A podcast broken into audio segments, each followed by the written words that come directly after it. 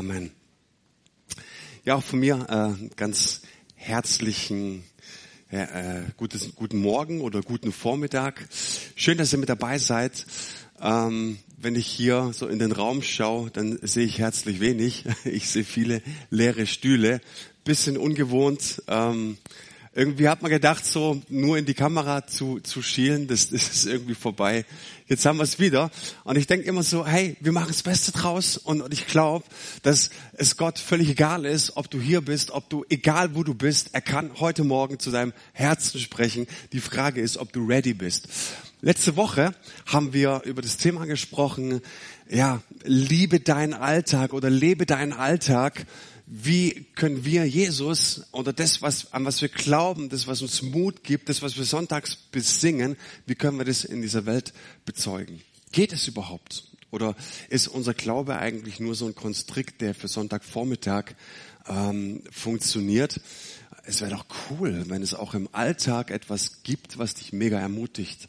Und äh, ich habe einen Interviewpartner ähm, gefragt, das ist der, der Jochen. Jochen, du kannst gerne nach vorne kommen. Ich würde dich ganz gern mal interviewen.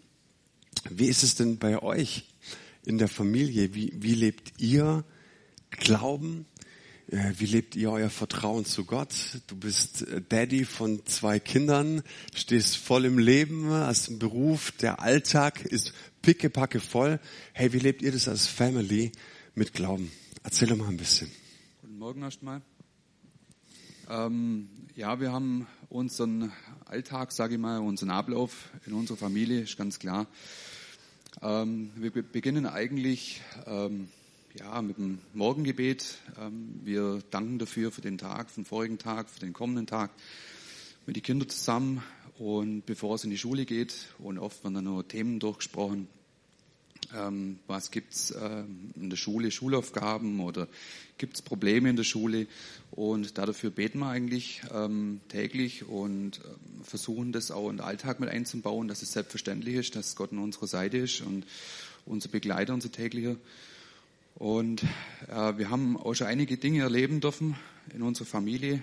Ähm, wir haben Gebetserhörungen gehabt, äh, sei es kleine Dinge, zum Beispiel ähm, ich sag mal, von einer Schulaufgabe, wo wir dann einfach diesen ähm, Ablauf beten haben dürfen, dass alles wieder einfällt und funktioniert in der Schulaufgabe. Und tatsächlich die Kinder ähm, haben dann dran denken dürfen, was sie gelernt haben und wenn sie was gelernt haben. ist nicht immer selbstverständlich. Und ähm, ja, wir, wir haben wirklich da Dinge erleben dürfen, dass wir loslassen dürfen ähm, in manchen Bereichen kommen heim und sagen, Papa, ich habe eine Eins, ich habe eine Zwei und du denkst, Wahnsinn, super, zu Hause jetzt gar nicht funktioniert. und ähm, das sind so die kleinen Momente im Leben, wo man einfach da ja, leben darf und wir eigentlich überglücklich sind, dass wir Gott an unserer Seite haben, weil wir wissen, wir dürfen uns darauf verlassen und wir können uns darauf verlassen und es funktioniert. Wir haben schon ganz andere Dinge erleben dürfen, äh, Gebetserhörungen, ähm, wo unsere Kinder immer wieder ähm, aufzogen worden sind in der Schule und ähm, wir haben nicht gewusst, ja, wie geht's weiter, weil es einfach auch in der Schule runterzogen hat und wollten dann einfach nicht mehr in die Schule gehen. Und eines Tages kriegen wir die Nachricht, derjenige zieht weg. ähm, wir sind aus alle Wolken gefallen und unsere Kinder waren äh, hoch begeistert. Ähm, ja, vielleicht nicht so toll, wenn man sowas erzählt. Auf uns war es irgendwo doch Gebetserhörung, weil unsere Kinder eigentlich dann frei geworden sind mit dieser Belastung, wo sie dann wieder gehabt haben. Und für uns war es eine Gebetserhörung eigentlich. Ja, wir haben auch viel schlimmere Dinge schon erlebt. Ähm, wir dürfen immer vertrauen und manchmal vergisst man das auch im Alltag. Ähm, ich war bei, bei der Arbeit, habe eine Zwischenschicht ein, einfügen müssen, Freitag, späten Nachmittag und ja, man ist eigentlich gewohnt, Handwerk, ähm, Mittagsschluss. Man freut sich auf das wohlverdiente Wochenende und irgendwie das Geschäft macht auch mal einen Strich durch die Rechnung. Bekommen Anruf, ähm, 17 Uhr von meiner Frau, ähm, hat am Telefon geweint, berührt mich immer noch. Mhm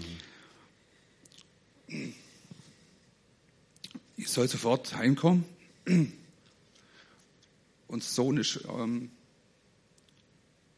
auf dem Weg ins Krankenhaus nach Augsburg mit dem Hubschrauber.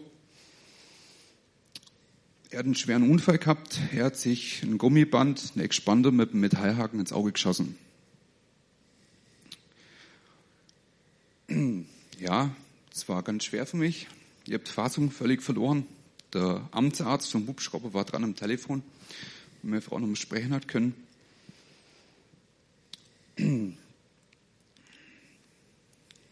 Ich soll bitte ins Krankenhaus kommen nach Augsburg. Sie wissen halt, ob das Augenlicht verliert. Es war sehr hart. Mir hat sehr berührt. Mir hat völlig der Boden und die Füße weggezogen. Ich habe gar nicht gewusst, wie ich reagieren soll.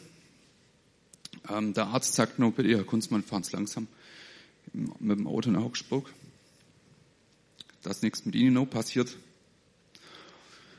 Auf dem Weg dorthin habe ich angefangen zu beten und ich habe so eine innere Ruhe gekriegt.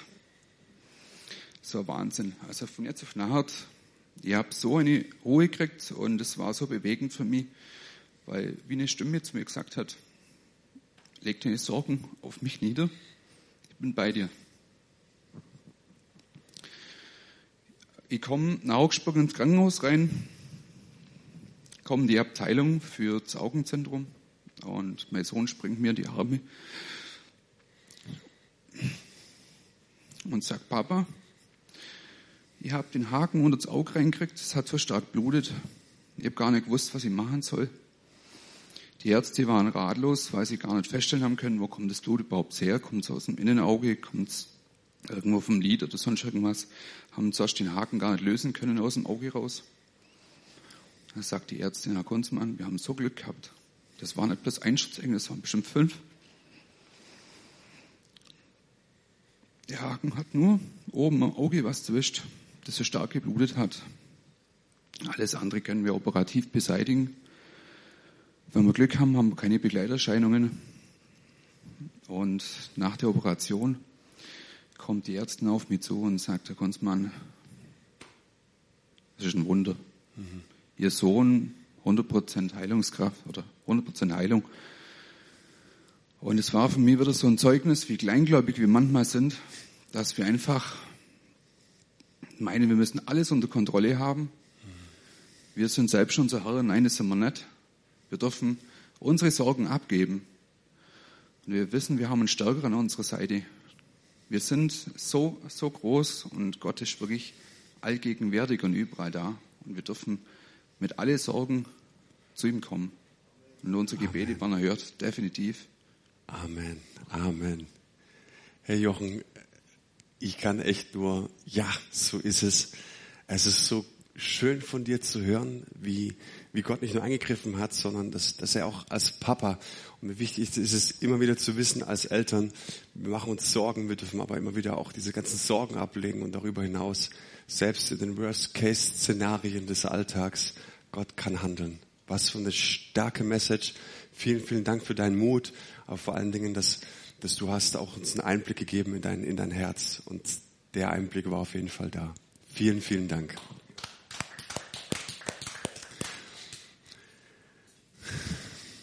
Man, liebe deinen Alltag, mit Gott im Alltag unterwegs zu sein. Es ist so eine große Freude. Mich persönlich inspiriert diese Predigtreihe. Die Predigtvorbereitungen ähm, sprechen so unglaublich zu mir. Und ich spreche heute mit, mit euch über ein Thema.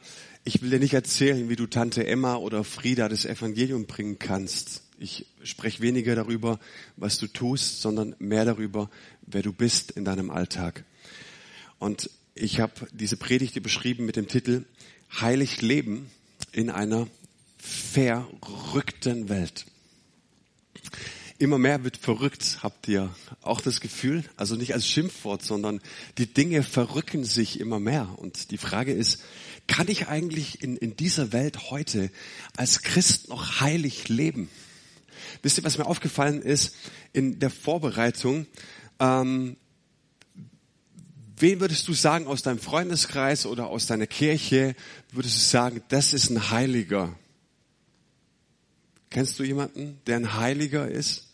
Wahrscheinlich nicht. Wir wissen immer, wer unheilig ist. Wir sagen, guck mal, der ist scheinheilig. Oder wir sagen, das ist aber auch kein Heiliger.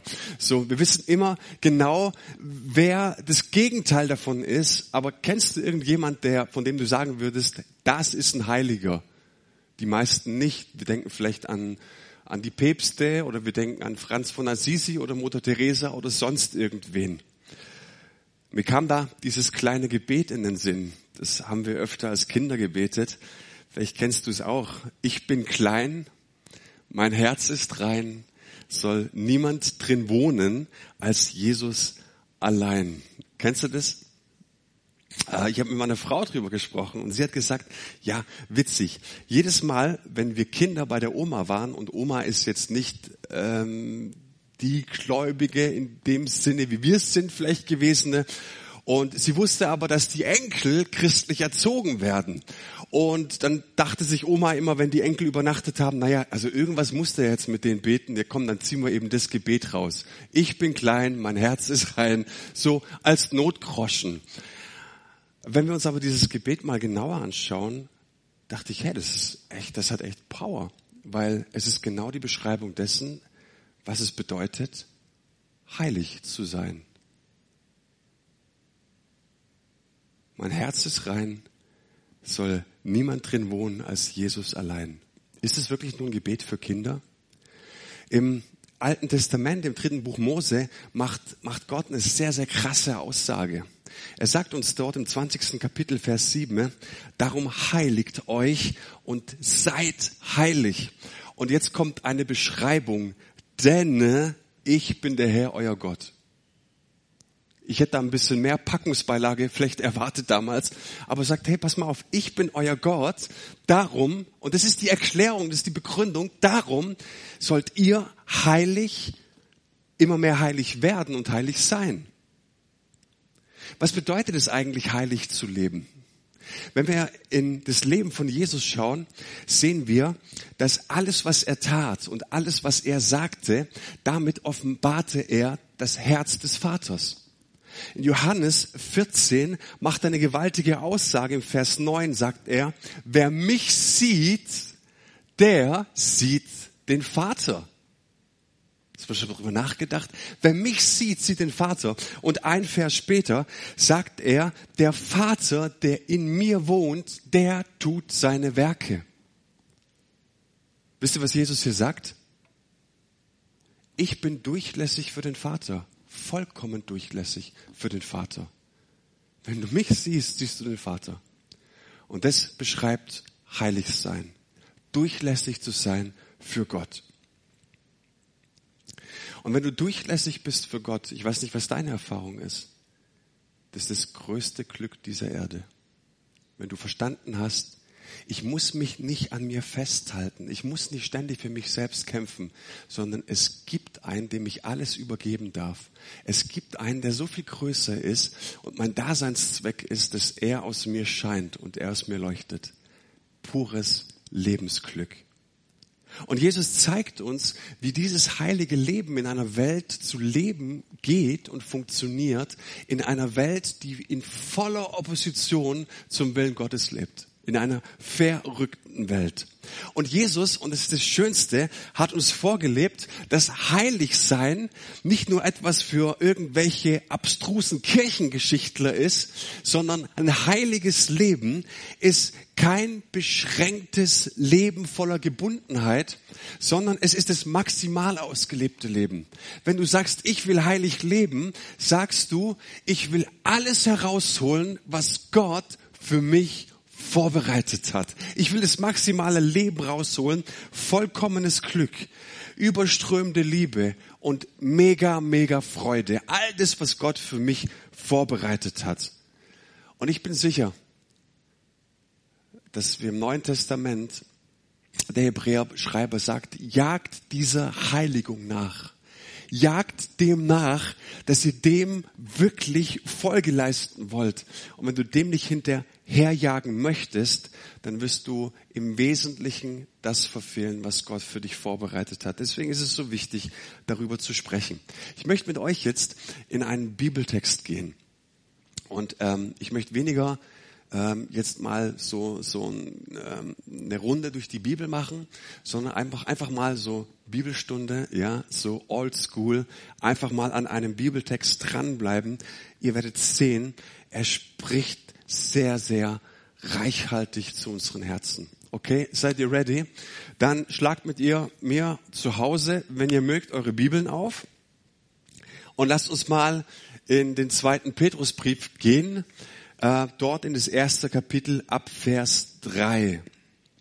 Da heißt es, in seiner göttlichen Macht hat Jesus uns alles geschenkt, was zu einem Leben in der Ehrfurcht vor ihm nötig ist. Wir schauen uns das gleich an, was dieses Leben in Ehrfurcht meint. Aber ich möchte mit euch anfangen und es ist so, so wichtig, dass wir es immer wieder betonen. Natürlich werden wir gleich auch ein paar herausfordernde Gedanken hören. Aber wichtig ist immer, aus was du lebst. Wichtig ist immer, was dein Stand ist, aus was du schöpfst. Und Gott sagt niemals, passt mal auf, Freunde, ich habe ein paar gute Gedanken, okay? So, ich habe einen Plan mit euch. Kommt mal zusammen, alle die Taschen leeren, was könnt ihr beitragen? Und dann schauen wir mal, was wir draus machen können. Wenn du so denkst, dass Gott in deinem Leben handelt, dass er immer nur so viel tun kann, wie du imstande bist beizutragen, dann bist du völlig daneben. Sorry, dass ich so sage. Hey, wenn unser Gott was vorhat, dann wird er dir alles geben, aber komplett alles, was du brauchst. Und dieser Text sagt, alles, was du nötig hast. Ich habe meinem Schwager gestern geholfen, die ziehen bald um und er hat mich gefragt, ob ich mit ihm seine Küche ein bisschen modernisieren kann, eine neue Arbeitsplatte und einen neuen Herd einbauen und das Kochfeld hat nicht zum Herd gepasst, das musste man separat anschließen und er konnte es nicht. Und ich habe ihm geholfen und er hat mich immer gefragt, hey, hast du alles dabei, was dazu nötig ist? Also kommt, wir gehen noch in den Baumarkt und haben Sachen geholt und, und äh, er hat immer dieses Ziel vor Augen gehabt, Mensch, wie wäre das klasse, wenn das heute noch alles funktioniert? Ja, mit einbauen. Und wisst ihr, was das für ein schönes Gefühl war? Ihm zu sagen, hey, hombre, Piano, wir haben alles, alles ist da, was nötig ist. Du siehst es jetzt vielleicht noch nicht. Versteht ihr? Und diese Perspektive bin ich fest davon überzeugt, dass sie Gott über unserem Leben hat. Du sagst, wie soll ich heilig leben? Gott, wie soll ich den Alltag überleben? Und er sagt zu dir, pass mal auf, es ist alles da. Okay? So, das, was ich für dich getan habe, und wir gehen da noch ein bisschen tiefer auch gleich rein. Jetzt dieses Leben in Ehrfurcht vor Gott. Was meint dieser Vers? Wenn wir in den ursprünglichen Text reinschauen, äh, das Neue Testament wurde in dem griechischen Koine geschrieben, da steht da das Wort Eusebio. Da habe ich mich unglaublich gefreut. Wer kennt Eusebio noch? Eusebio, portugiesische Fußballlegende. Klar, den kennt man. Hör mal. So. Also, ihr merkt irgendwie, Bibel und Fußball, irgendwie kommst du immer drauf, wieder auf Fußball. So. Das bedeutet wortwörtlich, dieses Eusebio, eine heilige Lebensführung. Und jetzt mal Hand aufs Herz. Reflektier doch mal die letzte Woche. Und ich bin kein Moralapostel, bitte nicht falsch verstehen. Aber wenn du deine letzte Woche mal reflektierst, ähm, würdest du sagen, dass das eine heilige Lebensführung ist? Lebt so ein Heiliger? Ist das so die Art, von dem wir sagen, jawohl, da ist Gott mega happy, er kann in mir wohnen, weil mein Herz rein ist. Merkt ihr, dass dieses Thema immer was auch mit einer gewissen Moral zu tun hat? Und jedes Mal, je stärker ich das jetzt betone und drauf rumreite, desto schlechter wird das Gewissen. Bei mir zumindest. Also welche Reaktion äh, ruft es bei dir hervor? Und, und ich habe gemerkt, dass viele Menschen mit diesem Begriff heilig sein immer damit verbinden, dass, dass sie besonders gerecht sind, dass sie besonders moralisch sind. Wir kennen das auch aus dem 18., 19. Jahrhundert Heiligungsbewegung. Ganz stark hat der Heilige Geist gewirkt hier in, in Europa. Ganz viele Dinge, Aufbrüche gab es, es gab Erweckungen. Und die Leute hatten verstanden, ne, je heiliger wir leben, desto mehr Erweckung. Und dann hat man beim Nachbarn geschaut und hat beim Nebensitzer geschaut und hat davor und dahinter geschaut. Lebt er das klar und sauber und ordentlich? Schaut der Fernseher? Geht er in die Kinos? Und wisst ihr, warum überhaupt so wenig geht in unserem Land, in unserer Gemeinde? Weil ihr alle nicht heilig genug lebt. Ja, da lachen wir drüber. Das hat aber in den konservativen Kreisen bis heute hält es Einzug. Das muss ich dir sagen. Aber das sagt die Bibel nicht. Und das ist die gute Nachricht. Wenn wir von Heiligkeit Gottes sprechen, steckt noch viel, viel mehr dahinter. Was sagt die Bibel wirklich? Die einfachste Erklärung für die Heiligkeit Gottes ist, und es ist so simpel, alles, was in seiner Nähe ist, alles, was ihm nah ist, das ist heilig. Punkt. Das muss man ein bisschen auf dich wirken lassen. Alles, was in seiner unmittelbaren Nähe lebt, ist heilig. Das ist ein spannender Gedanke. Worin erklärt sich die Heiligkeit Gottes? Oftmals glauben wir, dass ähm, dem so ein ultra-religiöser Gedanke ähm, äh, unterliegt. Stimmt aber gar nicht. Die Heiligkeit Gottes sagt eigentlich oder besteht darin, dass er ohne Gleichen ist. Du kannst nichts vergleichen mit irgendwas. Er ist der Schöpfer des Universums. Er hat ins Nichtsein gerufen mit einem Wort und es wurde. Es wurde Licht, es wurde Tag, es wurde Nacht, es wurde die Fest, es wurde Land. Gott spricht ein Wort und es wird. Und so ist es über deinem Leben. Er ruft ein Wort über deinem Leben aus und es wird. Du bist geworden. Er ist ein genialer Erfinder. Er ist der Töpfer und wir sind der Ton in seinen Händen. Deswegen ist er absolut heilig und einzigartig. Und du kannst diese Heiligkeit Gottes auch mit der Sonne vergleichen. Wir wissen, dass die Sonne eigentlich, ja, sie ist gewaltig, sie ist einzigartig. Und die Sonne die ermöglicht alles Leben. Durch die Sonne wächst alles. Wenn die Sonne nicht mehr da wäre, würde nichts wachsen, stimmt's? Das heißt, sie ist eigentlich der Ermöglicher, damit alles wächst. Deswegen könntest du auch sagen, weil sie so eine einzigartige Stellung hat, sie ist heilig. Und jetzt kommt ein interessanter Gedanke. Der ganze Bereich um die Sonne ist heilig. Warum? Weil je näher du der Sonne kommst, desto intensiver wird sie. Und jetzt kommt der Kicker. Das heißt, all das Gute, was das Leben erst ermöglicht, das ist auch gefährlich, wenn man ihm zu nahe kommt. Versteht ihr? Die Sonne ermöglicht das Leben und es ist positiv. Wenn du ihr aber zu nahe kommst, verbrennst du. Das ist die Logik. Und das sehen wir auch ganz schön an diesem Bild. Haben wir das? Er ist heilig.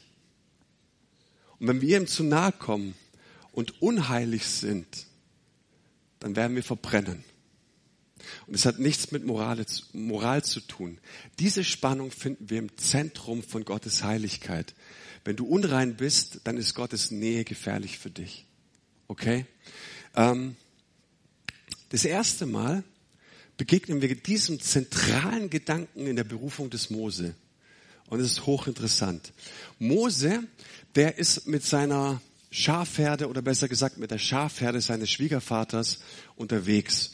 Und dann merkt er, dass in den Talebenen alles abgegrast ist, also will er in höhere Ebenen gehen.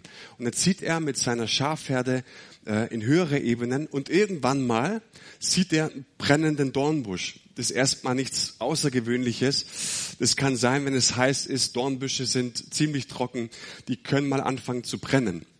Jetzt marschiert er ja nicht kurz vorbei, sondern der hat ja eine Schafherde mit sich, das dauert ein bisschen. Jetzt realisiert er, ach, da brennt ein Dornbusch. Da guckt er wieder, der, der verbrennt ja gar nicht. Was ist denn da los? also, stimmt ja, der verbrennt ja gar nicht. Und was uns hier geschildert wird, ist, und es ist einer der zentralsten Texte im Judentum, Freunde, so sehen Gottes Begegnungen aus. Mitten im Alltag der reißt dich raus und du siehst was, du bist fasziniert. Da packt dich was. Du läufst total nicht vorbei. Der, der verbrennt nicht, da willst du gucken. Der ist, da ist etwas, was in, in den Band zieht. Da ist er fasziniert und er sagt so mit jeder Faser seines Körpers, ich will sehen, was da los ist. Was ist da passiert? Verstehst du? Es kann keine Liturgie.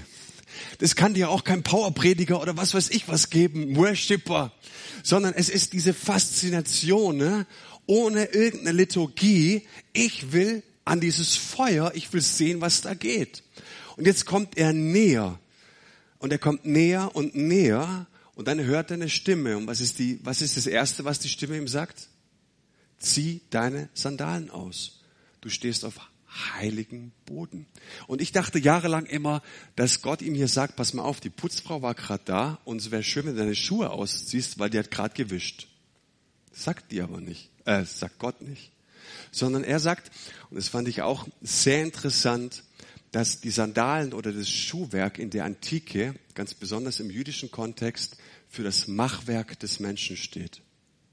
Also alles, was du bist, alles, was du glaubst zu sein, deine Errungenschaften, guck mal hier, meine Titel, Abzeichen, Gott, ich komme, sagt Gott, du pass mal auf, die kannst du mal, die kannst du mal ausziehen. Vergiss bitte mal ganz schnell, wenn du dich mir annähern möchtest, wenn du in meiner Nähe bestehen willst, vergiss bitte mal, was du glaubst zu sein. Welchen tiefen Gedanken. Jetzt macht er das, er geht auf den heiligen Boden und dann sagt Gott ihm, komm nicht näher. Es ist gefährlich für dich. Hört ihr deine Moral raus? Nee, ich nicht. Er sagt dir, Mose, du bist ein entflohener Straftäter. Du hast noch nie mit jemandem darüber gesprochen, dass du vor 40 Jahren einen gekillt hast in Ägypten. Du kannst in meiner Nähe nicht bestehen, weil du unrein bist. Es hat nichts mit Moral zu tun. Es hat was damit zu tun, dass Gott ihn schützen will. Es hat was damit zu tun, dass Gott über sich weiß, dass er ein verzehrendes Feuer ist. Und darin besteht die Heiligkeit Gottes. Er ist ein verzehrendes Feuer. Jetzt die Frage, sollen wir ein Amen sagen? Es ist der ehrfürchtige Gott. Er will, dass wir ein moralisch einwandfreies Leben leben, wir sollen ein heiliges Leben leben, passt auf eure Lebensführung auf, nicht so viel Serien schauen, nicht so viel Fernseh schauen, dämmt den Fußball bitte ein bisschen ein, haltet alles in der Waage und ihr werdet heilig leben. Nein, es kommt noch viel besser. Petrus sagt uns, wie wir denn eigentlich diese heilige Lebensführung leben können. Und er sagt uns, durch seine Macht. Jetzt ist die Frage, was hat Petrus da im Sinn, wenn er sagt, durch seine Macht könnt ihr das leben? Durch seine Macht hat er uns alles gegeben, um eine heilige Lebensführung leben zu können. Lass uns einen Vers weitergehen. Vers 4. Da heißt es, wir haben es dadurch bekommen, und er spricht von dieser Macht, dass wir ihn kennengelernt haben. Ihn, der uns in seiner wunderbaren Güte zum Glauben gerufen hat. Wow. Wisst ihr, was Petrus sagt? Ich unterstelle es ihm jetzt einfach mal. Er hat diese Begegnung mit Jesus vor Augen, als Jesus ihm am See Galiläa nochmal begegnet.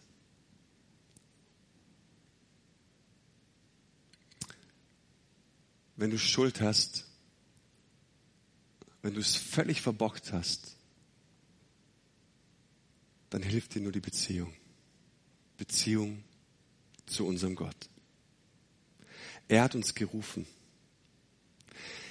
Und gerade eben habe ich gesagt, unser Gott ist ein verzehrendes Feuer. Und jetzt sage ich, dir hilft nur die Nähe. Nur die Nähe zu deinem Herrn Jesus Christus. Ich habe mit meiner Elena, das ist unsere Siebenjährige, gesprochen. Ich wollte wissen, was, was sie raushört, was sie empfindet, wenn, wenn ich ihr sage, mein Herz ist rein oder ich bin klein, mein Herz ist rein, soll Jesus drin wohnen und niemand allein. Ich habe sie gefragt, Leni, hey, wie, wie denkst du über, über diesen Satz? Kann Jesus in deinem Herzen nur wohnen, wenn es rein ist? Mal absichtlich moralisch gefragt. Wisst ihr, was sie gesagt hat? Nein. Egal, was in unserem Herzen ist, Jesus will uns nah sein. Wow. Meine Tochter hat mit einem kleinen Satz das Evangelium gebracht. Mega, mega. Und, und das ist es, was dieser Vers hier sagt. Schaut mal auf das Leben von Jesus. Er kam in diese Welt als heiliger Gott in eine verrückte, in eine unheilige Welt. Und was hat er gemacht? Hat er Moral gelehrt? Nein, er ist zu Aussätzen gegangen. Er ist zu Prostituierten gegangen. Er ist zu, zu Kranken gegangen. Er ist zu Menschen gegangen, die absolut out of order waren. Und in der damaligen Denke war, wenn du diese Menschen berührst, wirst du selbst unrein. Aber jetzt kommt dieses verzehrende Feuer und wird Mensch. Und was macht er? Er berührt Menschen. Und genau das ist das Ding hier. Wir haben ihn kennengelernt. Er hat uns gerufen. Er hat uns berührt. Er ist uns nahe gekommen und er hat sich nicht verunreinigt, sondern genau das Gegenteil ist passiert. Er hat uns reingemacht. Er hat uns reingemacht. Und das ist Geheimnis. Und ich war so perplex, dass, dass meine Tochter das auf, auf, im Stegreif mir heute Morgen sagen konnte. Ich war so mega, mega berührt. Hey, egal was du in deinem Herzen hast, Jesus, so sagt sie, will dir nah sein. Systematisch, theologisch 100 Punkte. Schaut drauf, was Jesus für euch getan hat. Hey, und lasst uns einen Moment darüber nachdenken. Mose konnte nicht in die Gegenwart Gottes kommen. Gott sagt ihm, komm nicht näher. Es ist so gefährlich für dich. Und Jesus kommt und sagt, pass mal auf, wenn du dich von mir berühren lässt, ich will dich reinmachen. Und ich gehe ans Kreuz. Und mein Blut, das fließt für dich. Und wenn du annimmst, was ich für dich getan habe, bist du rein. Und du kannst dich diesem Feuer nähern. Wow. That's amazing. Das ist Evangelium. Genau das ist die Kraft, die uns verändert. Gott hat alles dafür getan, dass du ein reines Herz haben kannst. Also, jetzt pass auf. Ähm, wir haben hier das Herz. Einige von euch kennen das. Und genau das, was wir hier machen mit der Golden Circle, das wenden wir jetzt mal auf diesen Bibeltext an. Ein reines Herz. Später wird uns der Petrus noch sagen, ne? Dass wenn wir das Herz reinhalten, ne, dass da eine Frucht draus entstehen wird. Okay? Die Frage ist jetzt, wie? Was muss da passieren? Also ziehen wir mal einen Kreis und wir fragen, wie? Nicht was bitte, okay? Immer zuerst wie. Und er sagt uns jetzt hier Folgendes. In seiner Güte hat er uns auch die größten und kostbarsten Zusagen gegeben. Gestützt auf sie könnt ihr dem Verderben entfliehen, dem diese Welt aufgrund ihrer Begierden ausgeliefert ist und könnt Anteil an seiner göttlichen Natur bekommen. Was es sagt, hey, Gott hat dir Zusagen gegeben. Das eine ist, du hast alles und das ist das Wie. Du hast alles von Gott bekommen. Er ist deine Grundlage. Er hat dich gerufen. Er hat dich herausgerufen in einen heiligen Lebensstil. Und er hat dich aus einer Welt und aus einem Leben herausgerufen, die dein Herz kaputt macht. Und hey, erzähl mir nichts. Ich sehe es doch am Menschen jeden Tag in meinem Beruf, dass Menschen voll sind von Dreck, von Sünde, von Dingen, die sich von Gott trennen. Und ich gucke in ihren Alltag und die Lebensgeschichte nicht moralisch, aber ich habe in den letzten Monaten so viel Zeug mitbekommen, wo Leute sich einfach killen lassen. Das ist nichts, das hat nichts mit Moral zu tun oder einem schlechten Gewissen. Aber Gott hat, dich herausgerufen. Und er sagt dir an den Stellen, hey, ich habe dich gerufen als Überwinder. Und wenn ich dich rufe, dann sei dir dessen bewusst, dass der, der in dir lebt, dass der stärker ist als der, der in der Welt ist. Warum? Weil Petrus und alle Protagonisten der Bibel wissen, ne, Baby, Mr. S ist unterwegs und er hat es sich zum Ziel gesagt, gemacht, dich fertig zu machen, deine Familie fertig zu machen, ne, deine Kinder fertig zu machen. Jeden Tag. Es hat nichts mit Moral zu tun. Und deswegen sagt er, diese Welt, ist ein freundlicher Ort. Ja, es gibt schöne Orte. Wir können an viele schöne Orte rumreißen. Aber das System dieser Welt ist folgendes.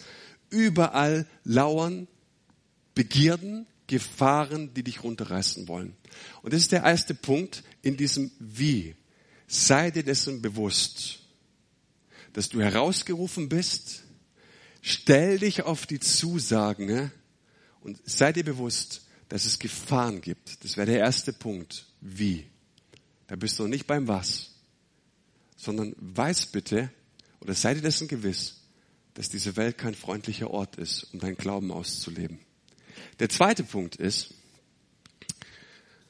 und das sehen wir dann in dem nächsten Vers, darum setzt alles daran, dass zu eurem Glauben Charakterfestigkeit hinzukommt und zu Charakterfestigkeit geistliche Erkenntnis.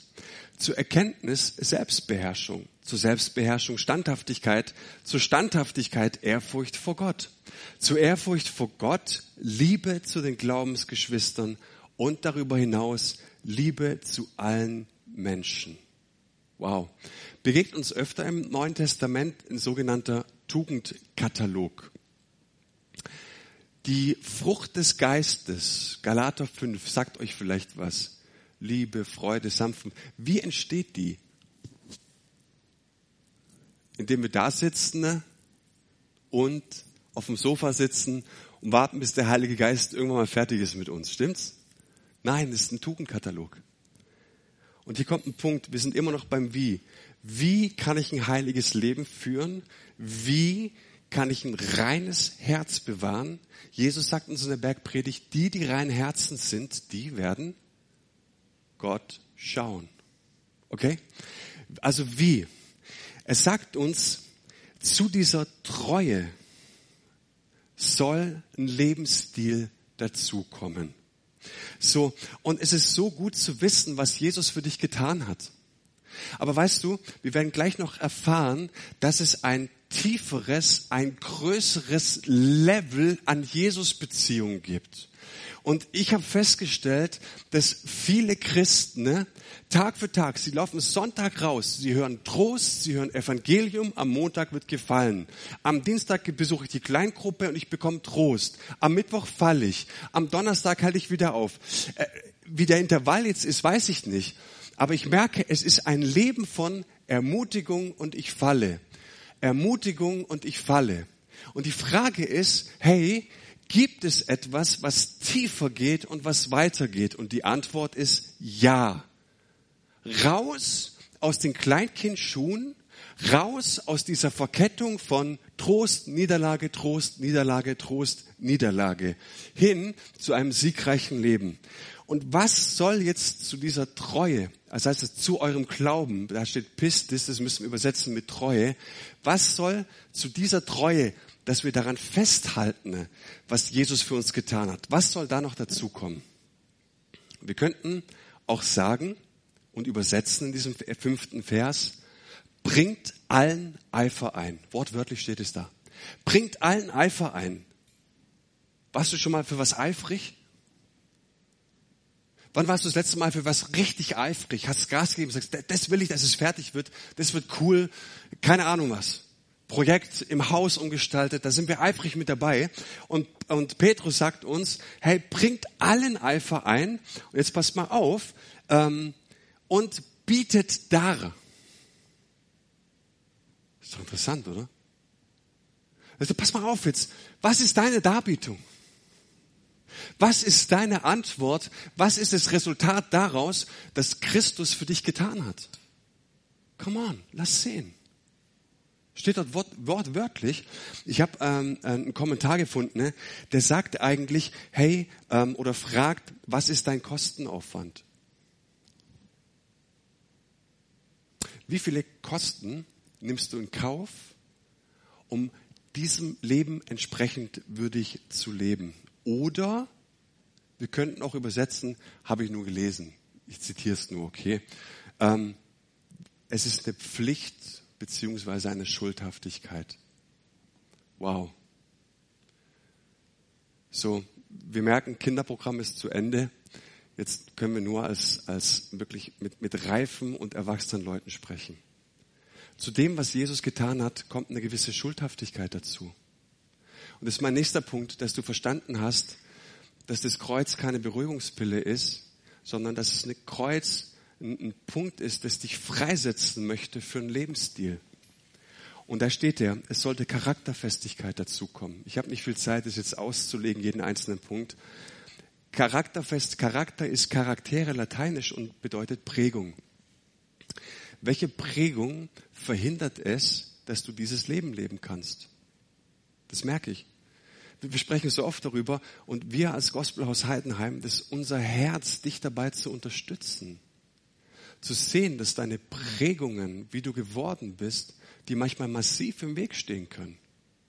Dich darin zu unterstützen, in deiner Lebensgeschichte, sie vors Kreuz zu bringen all die dunklen Momente in die Barmherzigkeit Gottes zu halten und zu merken, ne, hey, ich muss mit meiner Prägung nicht allein sein.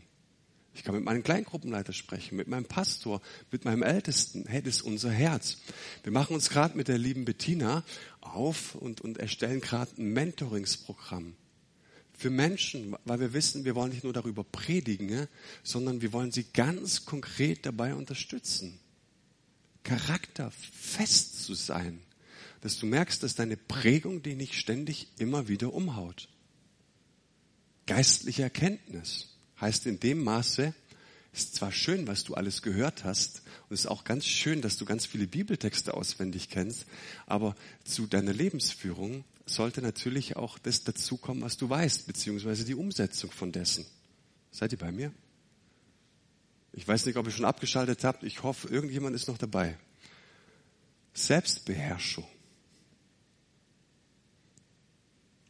Der Herr über meinen Gefühlshaushalt zu sein. Standhaftigkeit. Festzustehen. Gerade in diesen Zeiten und nicht wie der Wind und einmal ja und einmal nein und das andere Mal wieder vielleicht, sondern zu sagen, hey, wenn ich ein Ja sage, dann, dann zählt mein Ja. Ein Ja ist ein Ja, ein Nein ist ein Nein. Und egal was da kommt, mich kann nichts umhauen. Merkt ihr, dass das ein geistliches Training ist und dass du dazu andere Menschen brauchst. Das kann nur funktionieren im Kontext von Gemeinschaft. Ehrfurcht vor Gott. Zu wissen, dass er ein lebendiges Feuer ist. Und das fand ich ganz stark, Liebe. Liebe ich die Menschen in der Church? Habe ich sie mega lieb? Habe ich die Menschen da draußen lieb oder ist es eine gefallene, böse Welt? Und versteht ihr, ich, ich kann jetzt nicht tiefer darauf eingehen, aber was er sagt, was zu dieser Treue und zum Glauben dazukommen sollte, ist, dass du in die Mucki-Studie von Jesus gehst und hier pumpst. Das sollte dazukommen. Immer in dem Rahmen, was Gott dir geschenkt hat. Okay? Und weißt du, was ich gemerkt habe? Wie du Gott lieben kannst. Was ist der, für mich der einzige Weg, wie du Gott lieben kannst? Du wirst ihm niemals irgendein neues Wort kennen, wo er sagt, wow, also die Bezeichnung habe ich ja noch nie gehört. Gott, warte, ich habe noch 10 Euro übrig, ich schmeiße sie ins Opfer rein. Das freut Gott, aber beeindruckt ihn nicht. Der einzige Weg, wie du Gott lieben kannst, ist, dass du darauf antwortest, was er für dich getan hat. Und dass du ein Leben lebst, wie er es sich vorstellt. Einen geistlichen Lebenswandel. Und ich habe gemerkt, Mann,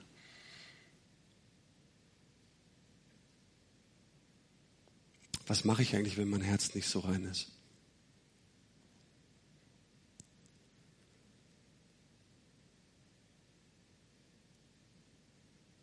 Ich nehme die Liste.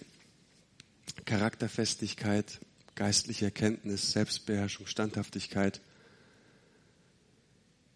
und nehme sie mit in mein Gebetskämmerlein. Und ich reflektiere es vor Gott und ich sage Gott, das ist mein Herzenswunsch. Ich, ich, will, ich will ein reines Herz vor dir haben. Ich will heilig leben vor dir. Ich will durchlässig sein für dich. Ich will es. Aber weißt du, Jesus, wenn du mich fragst, Ehrfurcht vor Gott, das ist so ewig weit weg von mir. Gott, bitte reinige mein Herz und hilf mir. Selbstbeherrschung. Ich kenne hunderte Leute, die sich selbst beherrschen können, aber ich nicht. Gott, ich komme zu dir und ich bekenne es vor dir. Liebe zu Glaubensgeschwistern. Gott, wenn ich meine Woche reflektiere, die letzte Zeit, dann merke ich, es ist so wenig von dieser Liebe da. Gott, zeig mir bitte, reinige mich davon. Und das sind die Schlüssel. Versteht es so ein bisschen? Zu sagen, mein Glaube hat ein Ziel und Gott, ich will dich lieben, indem ich darauf antworte, was du für mich getan hast. Denn, Vers 8, wenn das alles bei euch vorhanden ist und ständig zunimmt, wird eure Glaube nicht untätig und nicht unfruchtbar bleiben. Ne? Und ihr werdet Jesus Christus, unseren Herrn, immer besser kennenlernen. Darf ich dir eine Frage stellen? Nur mal ganz kurz zuhören, bitte. Was ist das Ziel deines Glaubens? Schon mal Gedanken darüber gemacht? Was ist so das, wo du, wo du sagst, wow, ähm, wenn ich auf mein letztes Jahr zurückschaue in 2020, da merke ich echt, ich bin im Glauben gewachsen. Was ist das Ziel deines Glaubens? Weißt du, was Jesus hier, äh, was Petrus hier sagt? Das Wie ist so entscheidend. Charakterfestigkeit, Standhaftigkeit, Selbstbeherrschung. Da sind wir noch nicht im Was wir tun, sondern wie wir es tun. Wir wissen, dass Mr. S uns killen will. Okay? So. Das beherzige ich. Das will ich in mein Wie, in den Prozess, in den Weg mit einpflegen, in dem ich dran bin. Und dann kann ich auch runterbrechen, was ich tue.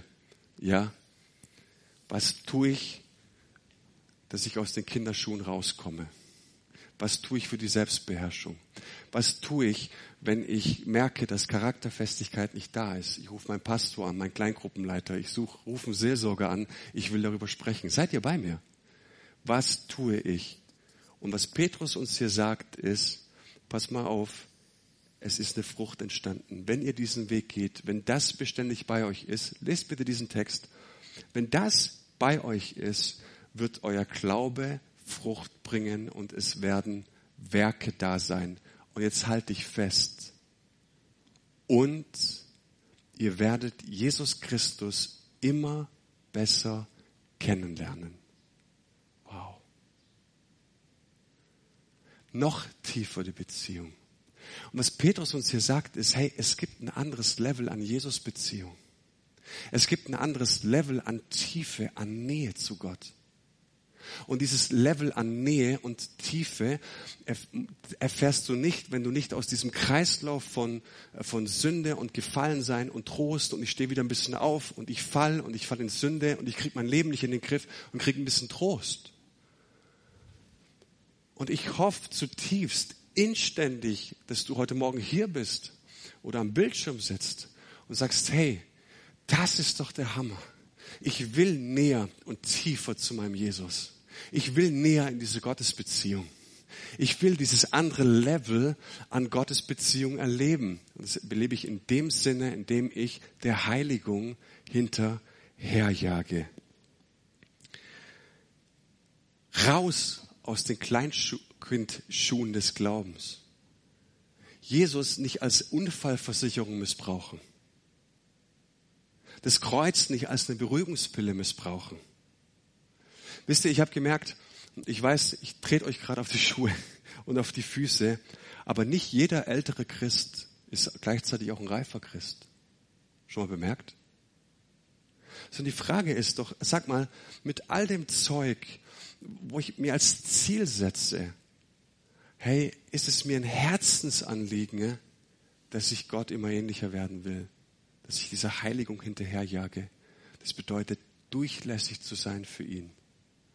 Das heißt aber auch, ich schaue, wie ich meinen Prozess, meinen Alltag, meinen Glauben wirklich gestalte. Vers 9 und 10. Doch wer das alles nicht hat, der ist so kurzsichtig, dass er wie ein Blinder im Dunkeln umhertappt. Ein solcher Mensch hat vergessen, dass er vom Schmutz seiner früheren Sünden gereinigt wurde. Deshalb, liebe Geschwister, setzt erst recht alles daran, eure Berufung und Erwählung durch ein entsprechendes Leben zu bestätigen. Wow. Du darfst anfangen.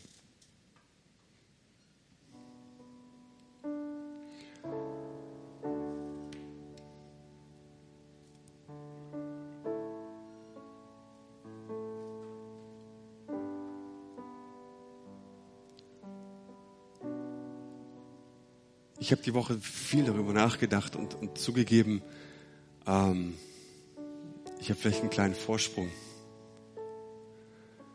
Ich habe mich mit dem wirklich auseinandergesetzt und, und ich habe gemerkt, dass so ein ganz, ganz tiefer Herzenswunsch entstanden ist. Gott, ich will dir hinterherjagen. Ich, ich will nicht, dass irgendetwas zwischen mir und dir steht. Was ist es? Was ist es, Gott? Weißt du, wir können so viel lehren, was wir tun sollen. Und ich bin so cool, weil ich das und das tue. Aber hier geht es in allererster Linie nicht, was ich tue, bringt Frucht, sondern dieses reine Herz bringt Frucht. Dieses Herz zu bewahren. In diesem Herz sich aus diesem Wie in einen Prozess zu ergeben, zu sagen, ich will unbedingt Gott.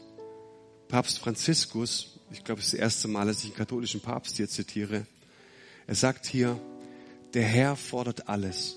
Was er dafür anbietet, ist wahres Leben, das Glück, für das wir geschaffen wurden.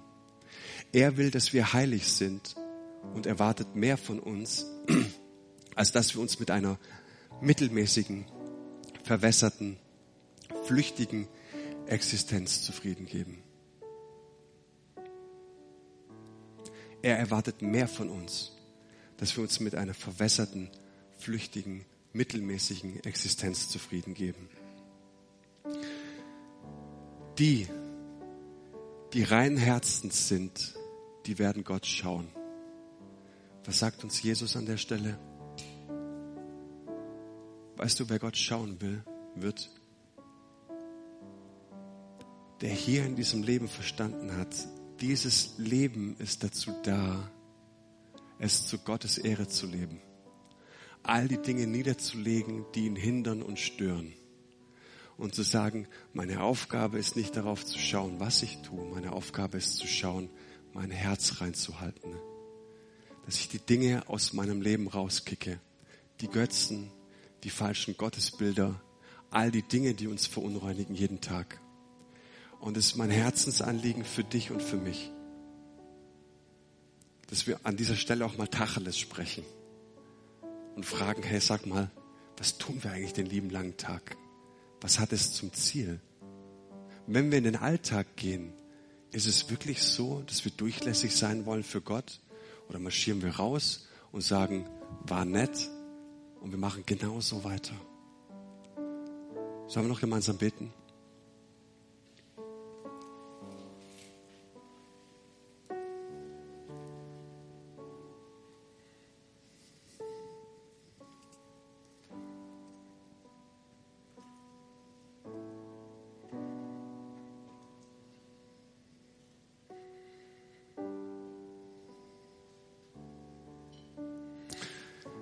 Himmlischer Vater, ich habe überhaupt keine Ahnung, was, was, was aus dieser Predigt resultiert. Aber ich danke dir, dass du mir ins Herz gesprochen hast. Und ich danke dir von ganzem Herzen, dass du fähig bist, durch deinen Heiligen Geist in die Herzen zu Menschen zu sprechen. Und ich weiß, dass du durch dein Feuer in der Lage bist, Menschen zur Buße zu rufen. Und ich weiß, dass du in der Lage dazu bist, wirklich Menschen auch wieder ganz neu aufzuleuchten und dich zu offenbaren. Gott, du bist ein verzehrendes Feuer. Und auf der gleichen Ebene wissen wir, dass du uns vollkommen reingemacht hast. Und dass du uns alles geschenkt und gegeben hast, um auf dieses Leben zu antworten. Und Jesus, wir lieben dich. Jesus, wir ehren dich und wir wollen die Wege gehen, Herr, die du aufschlägst. Wir wollen diesen Plänen und den Gedanken folgen, die du ausgebreitet hast über unserem Lebensweg. Wir wollen dir folgen und wir wollen dich von ganzem Herzen lieben. Und diese Liebe und diese Worte sollen nicht einfach nur Lippenbekenntnisse sein, sondern du sollst es sehen. Du sollst es spüren und schmecken können, dass wir es dir darbieten, dass wir es dir bringen, Herr. Wir wollen diesem Leben gemäß. Wir wollen dieser Berufung gemäß würdig antworten, Herr.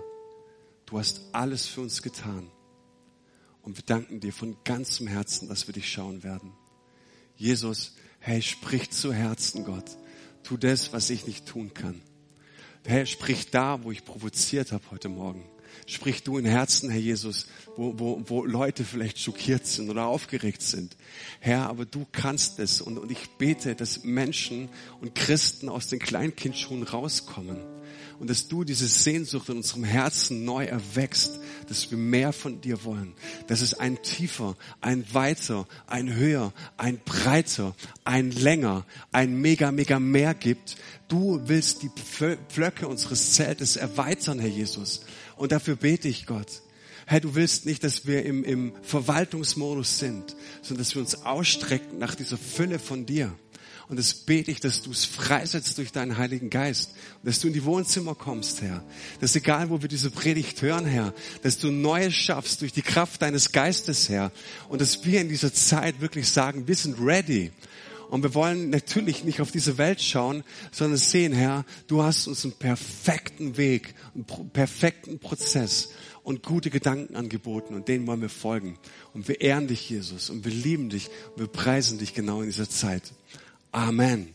Amen.